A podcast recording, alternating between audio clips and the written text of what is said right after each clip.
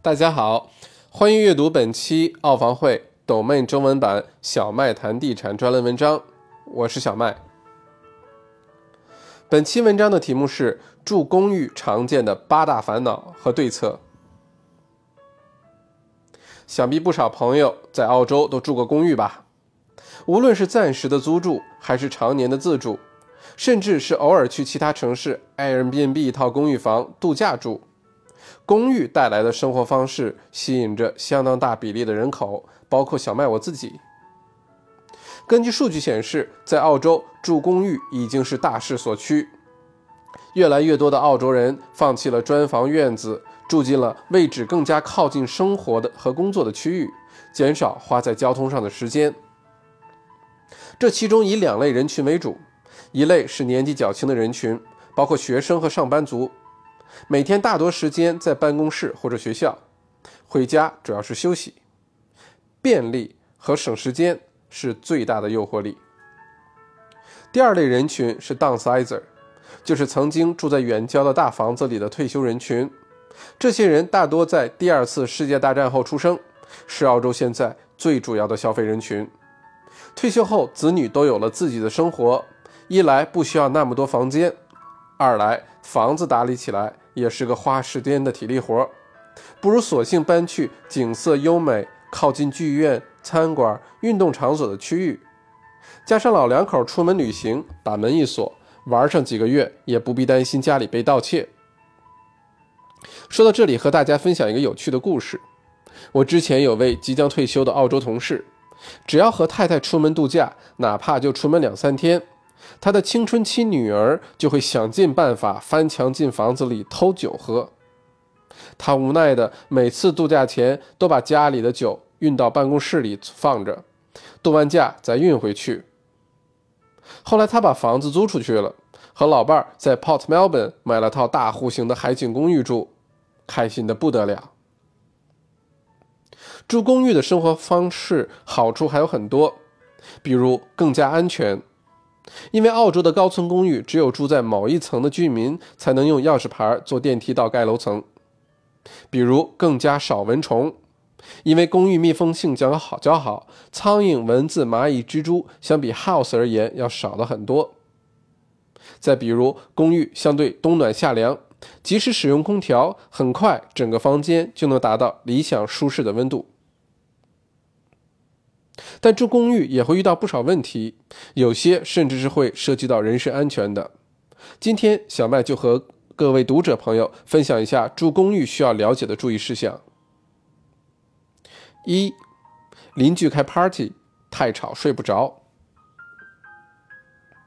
住公寓虽然不会让人觉得孤单，但邻居要是喜欢半夜开 party，或者隔壁是 Airbnb，一到周末就一群年轻人入住，音乐声音过大。很晚都不停，就会影响到我们休息。如果只是隔壁还容易些，可以上门直接沟通。有些是在你的楼上，而你又上不去那层楼的电梯，就没有办法了。用扫帚棍怼天花板也没有用，一来人家音乐声音太大，根本听不到；二来谁家还用扫帚啊？解决对策，在澳洲公寓楼的噪声污染是有严格时间规定的。以维州举例。周一到周四晚上十点前，音乐就必须把音量降到不打扰邻居的水平。周末可以晚到十一点，新周的话可以到凌晨十二点。这些时间点后，如果还有噪声扰民，那我们就可以选择一上门直接沟通，但这种方法经常无效，而且也不建议。二找大楼的物业经理。三报警。但大多数时候警察不会来，因为警力资源实在有限，不会放在这种小事上。如果怎么沟通都还是很吵，报了警没人来，找了物业经理也没有用，怎么办呢？答案是要求物业经理帮忙报警。作为大楼物业，有责任保证住户享有安静的居住生活，这是明文写在大楼物业条例里的。通常，大楼物业经理报警会很有用。警察通常会比较重视。二，周围施工。说到噪声，新建公寓越来越多。如果你住在 CBD，难免出现隔壁大楼施工的问题。澳洲的建筑工人开工很早，一般六点就开始工作了。而噪声比较大的电动工具等，在维州和新州都是早上七点前不得使用。通常高层公寓的施工公司都很规范，会严格遵守。如果你喜欢睡懒觉，七点起不来，外面施工又很吵，怎么办？解决对策：早起。三、霉菌中毒。现在新建的公寓都是六星以上的节能标准，听上去很棒，甚至很多开发商会拿这个当做卖点。但其实，在原来，公寓的门窗是可以呼吸的，会故意设计出一定的缝隙，保证公寓的通风。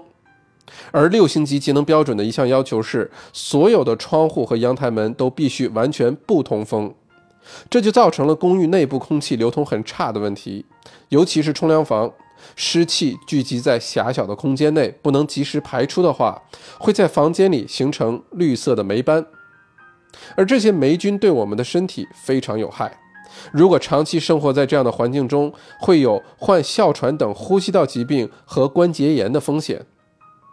严重的话，还会破坏我们的免疫系统。你想啊，要用来消炎的青霉素就是从霉菌中提取的，长期吸入，免疫系统就会变得很弱，当然就会很容易生病。解决对策：公寓的卫生间和冲凉房设计要求必须有换气扇，通常是低噪音和低功耗的，建议白天甚至是夜里。当然，在不影响休息的前提下，可以一直把通风扇开着。一天下来也就是三五毛钱的电费，一个月也就十来块钱，为了健康还是很值得的。再有就是尽量把窗户开个缝隙，时刻保证房间通风。四，入室盗窃。住公寓最好的一点就是安全性，但大家也不能太大意。低密度的公寓通常楼层不会有门禁限制，可以去任何楼层。高层公寓虽然有楼层的门禁，但也不排除有心人跟着别人到某一层楼实施盗窃的可能。解决对策：大家要时刻锁好门。另外就是停车场的储物笼被盗窃的时有发生，最好的办法就是用帘子遮起来，不要把贵重的东西放在里面，上把好点的锁。省着贼惦记。五车位被占，这个非常让人恼怒。如果你的自己的车位被陌生人的车给占住了，又找不到是谁干的，只好自己找另外的车位，被动犯规，停去其他人的位置，弄不好还有会有其他的连锁反应。解决对策：联系大楼物业经理。有些物业经理只是打印张通知夹在雨刷器上。我见过最有效的办法是，物业经理会制作一种粘度非常高、里面有切有细微呃细微条纹的粘纸，上面打印着违规通知。这种粘纸粘在玻璃上非常难一下子撕掉，搞半天还是会留下很多的痕迹，留着开上街又很难看，所以这种效果非所以这种办法非常有效。六，宠物。在公寓里养宠物的人越来越多，主要产生的问题是噪声，而噪声污染条款是对狗叫等没有具体时间限制的。如果邻居家小狗一直叫怎么办？解决对策：直接向当地的 City Council 反映，Council 会根据情况做出罚款等措施，也是很有效的办法。七，阳台被丢烟头。你的阳台有没有试过被从楼上丢烟头下来？烟头是极大的火灾隐患，这种行为是非常不道德和不能容忍的。解决对策：先取证，至少找出是哪一家，因为抽烟的人不会只抽一次的。如果能找出是哪一家丢下来的，那就好办了。